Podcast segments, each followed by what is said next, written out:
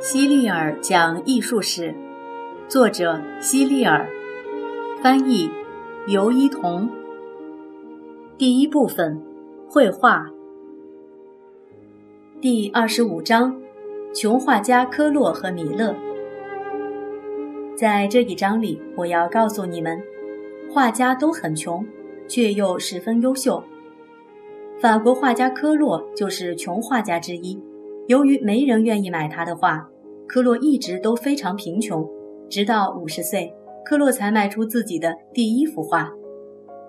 你可能会想，那他在五十岁之前是靠什么过日子呢？其实，他有个很富有的父亲，每年都会给他一笔钱，尽管数额有限，但足够他维持生计。科洛刚毕业时就立志要当一名画家，但他父亲是个商人。想让他继承自己的产业，所以科洛只得跟着父亲做生意。不过他一直都没放弃梦想。终于有一天，他的父亲被他坚韧的毅力感动了，同意送他去意大利学习画画。几年之后，科洛成了一位风景画家。回到法国后，他画了很多优美的风景画，但他的画在很长一段时间内都无人问津。当时还有很多画家和科洛一样穷，他们发现，比起巴黎来，住在巴比松乡村要省很多钱，而且巴比松附近的乡村风景优美，那里有很多树林、小溪和田野，更适合风景画写生。所以这些穷画家们就搬到了巴比松，住在那里的小木屋里。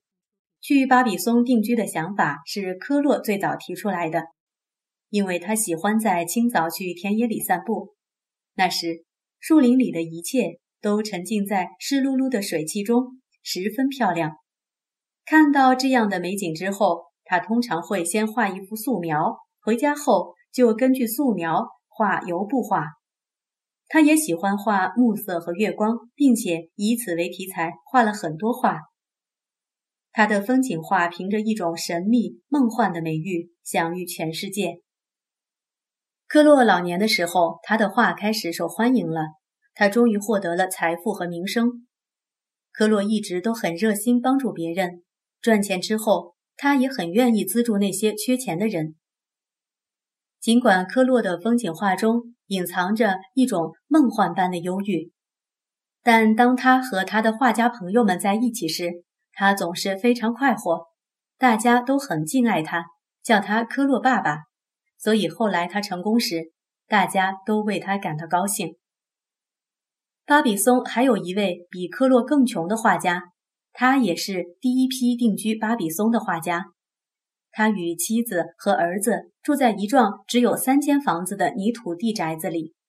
这位画家就是让·弗朗西斯·米勒，法国最伟大的画家之一。米勒的爸爸是个农夫。所以他小时候常常在农田里劳动。有一次，他得到了一本旧的圣经，便开始照着那上面的一些图片画画。在地里干活休息时，其他人都会小睡一会儿，而小米勒却抓紧时间学习画画。后来，村子里的人为他筹集了一些钱，让他去巴黎学画画。米勒刚到巴黎时很不适应，他很腼腆。又不习惯城里的生活方式，所以处处碰壁。他卖画挣的钱，勉强能够让自己吃饱饭。米勒很喜欢画贫苦农民的形象，因为他很熟悉农民的生活。就在他快被饿死的时候，有人买了他一幅农民主题的画作，全靠这笔钱，他才能离开巴黎，移居巴比松。之后，他一直住在那里，直到去世。米勒画那些劳作中的农民时，有一套自己的独特方法。他常常走到田间观察农民干活的样子，回到家里再把自己看见的场景画下来。他的记忆力很好，几乎不用模特就可以准确地画出人物的动作。实在需要模特时，他也只是让自己的妻子帮忙摆一下造型。米勒有一幅很有名的画。叫播种者，在一百三十页。这幅画画的是一位正在播种的农民。你可能看不懂这位农民是怎样播种的，因为在美国，这种工作通常都是用马或机械来做的。人工播种时，播种的农民手脚要紧密配合。首先，用手从胸前的袋子里抓一些种子，然后侧身将种子撒在地里，之后脚向前迈出一大步，然后再重复之前的动作。米勒笔下的播种者总是很辛苦。但他的步伐和挥动的手臂仍然配合得很自如。米勒画过很多幅大同小异的画，一百三十一页上的这幅《播种者》是最出名的一幅。这幅画被保存在美国的波士顿。米勒还有一幅画也很出名，叫做《十岁者》。田地里收割，田地里收割过后，经常会遗留下一些谷穗。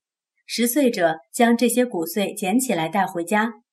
巴比松附近的农民都非常穷，所以这些拾穗者捡的粮食虽然少得很可怜，但对他们来说却很重要。从米勒的画中，我们可以看出，拾穗也并不是一件轻松的事，但这样劳累的工作竟是由女人来做的。米勒还有一幅名画，是一百三十二页的这幅《晚岛》。直到今天，我们经常还可以看到这幅画的复制品。图画上，一位法国农夫和他的妻子正在地里干活。当附近教堂里晚祷的钟声传来时，他们便停了下来，低头认真的祷告。与科洛一样，米勒年龄很大的时候才被人们认可。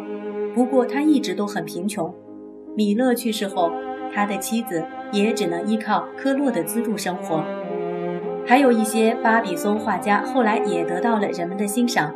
他们过去常常在一个大仓库聚会，把各自的作品挂在仓库的墙上，然后相互讨论大家都喜欢的画作。